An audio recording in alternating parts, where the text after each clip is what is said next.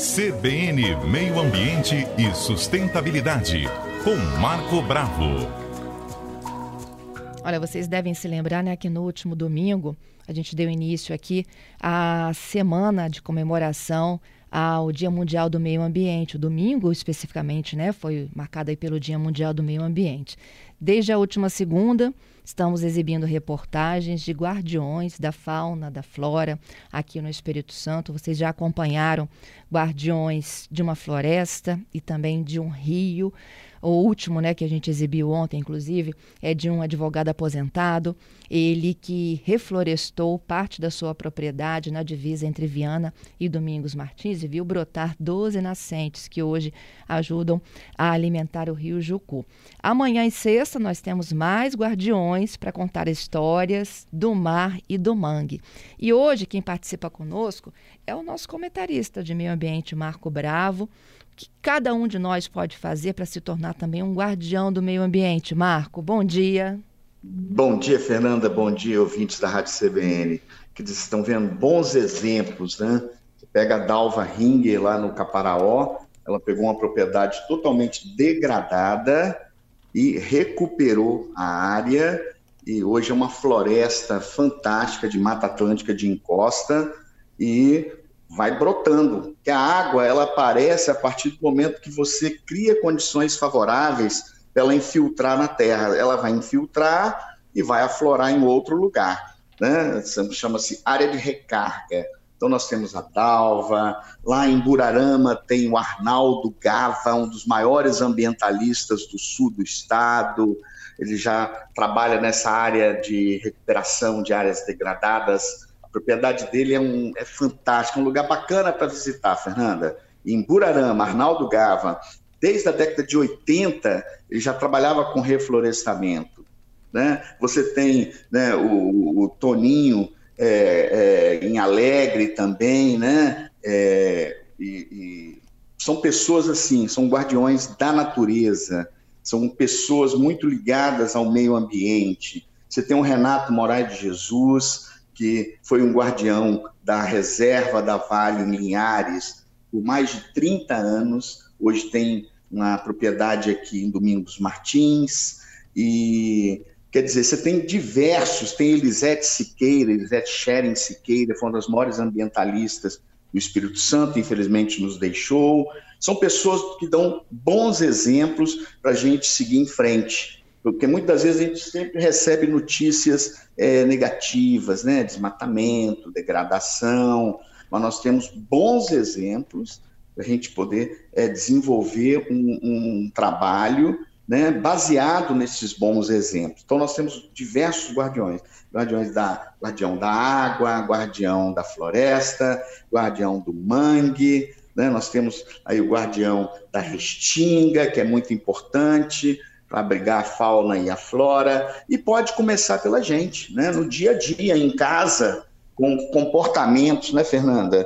Com economia de água, com, né, de certa forma, apoiando esses projetos, que são projetos fantásticos, e nós temos diversos exemplos que a gente pode dar, que às vezes fala, mas espera aí, eu sozinho, eu não tenho uma propriedade, em que, que eu posso ajudar a natureza? Em casa. Pode ajudar a natureza em casa economizando água, separando o lixo, desenvolvendo uma composteira em casa, né, para plantar seu, seu cheiro verde, quer dizer, tem diver, economizando energia. Nós estamos aí com um boom, Fernanda, de energia fotovoltaica, com empréstimos bem facilitados a juro baixo na, nos bancos né, oficiais do Brasil, e você vai pagar como se estivesse pagando a sua conta de energia. É uma forma de ajudar o meio ambiente. Então, são os detalhes, né? São os detalhes, é, porque muitas vezes você não tem uma propriedade, você não tem um local onde você possa desenvolver um projeto, mas pode desenvolver em casa, com pequenas atitudes, pequenas ações, né? no dia a dia, no, seu trabalho. É a garrafinha de água, em vez de ficar usando copo descartável, é diminuir a produção de lixo, de resíduo em casa e no trabalho também. É intranet, ao invés de ficar passando né, bilhete, papel. A gente está numa, numa, era digital agora e é, essa questão do papel, é, ela, ela gera uma série de resíduos que podem ser reciclados posteriormente, mas muitas vezes não são. Então, são atitudes, são ações, como esses, é, essas pessoas que eu citei agora há pouco. São pessoas que mostraram que existe a possibilidade de recuperar. Né? Você tem o Sebastião Salgado, na divisa do Espírito Santo com Minas Gerais. Quer dizer, tem uma série de bons exemplos. Quer ver, o, Renato, ele foi guardião da floresta da reserva da Vale, são 23 mil hectares de floresta.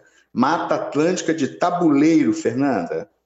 Tá? Então, quer dizer, é, é uma, é uma, uma área extensa que foi muito bem cuidada. Eles têm um banco de sementes na reserva para abastecer o viveiro, que é o maior viveiro da América Latina, viveiro de espécies nativas da Mata Atlântica, aqui no Espírito Santo. Uma produção de 5 milhões de mudas por ano, é muita coisa. Quer dizer, esse guardião respeitou, desenvolveu pesquisa, recuperou a área degradada, essas áreas de tabuleiro são áreas muito frágeis também, é, sujeitas ao vento, a inundações, então recuperou a área, cuidou da área, assim como nossas unidades de conservação do Estado também, que são muito bem cuidadas. Né? O Parque Nacional do Caparaó, a Reserva Biológica Augusto Rusco em Santa Teresa. Nós temos uma série de unidades de conservação que são muito bem é, cuidadas, né? muito bem é, gerenciadas, e eu falo sempre, a ação começa dentro da nossa casa, no dia a dia. Quanto lixo nós produzimos no decorrer de um ano? Quanto a gente poderia ter evitado?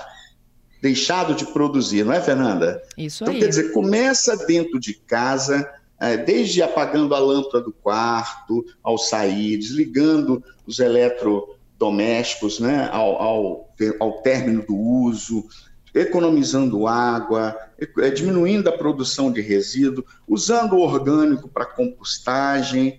É no dia a dia, sabe por quê? Esse dia a dia ele vai acumular lá no final no final do ano, se você fizer uma análise de quanto você economizou de recursos naturais, vai tornar você um guardião da natureza, é ajudando isso. o meio ambiente, não é, Fernanda? É isso aí. Com bons exemplos, a gente tem que começar a observar o que, que a gente tem feito dentro de casa e como é que a gente ensina isso também aos nossos filhos, não é mesmo?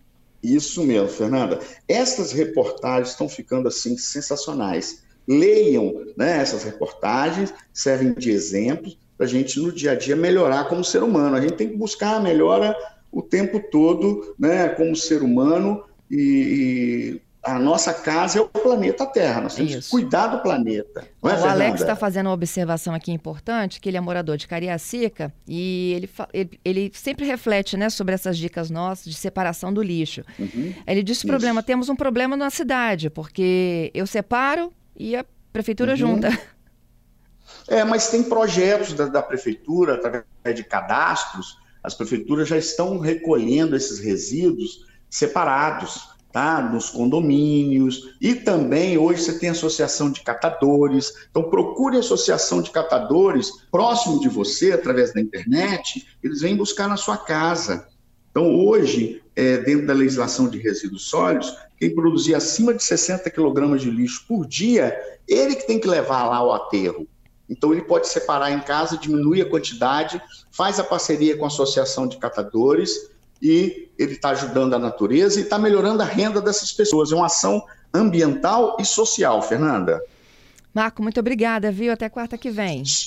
Só para fechar, tem um projeto fantástico em Alegre, Toninho Freitas, Antônio Freitas, ele recuperou é, cerca de um hectare. Você precisa ver a floresta, como é que está linda. Quer dizer, aquela área degradada que ninguém tinha assim é, nenhuma expectativa, ele recuperou, você vê de longe a floresta brilhando, uma pequena, um pequeno fragmento de Mata Atlântica. Fernanda? Obrigada, viu, pela observação. Eu Até a próxima quarta. Um grande abraço a todos os ouvintes da Rádio CBN.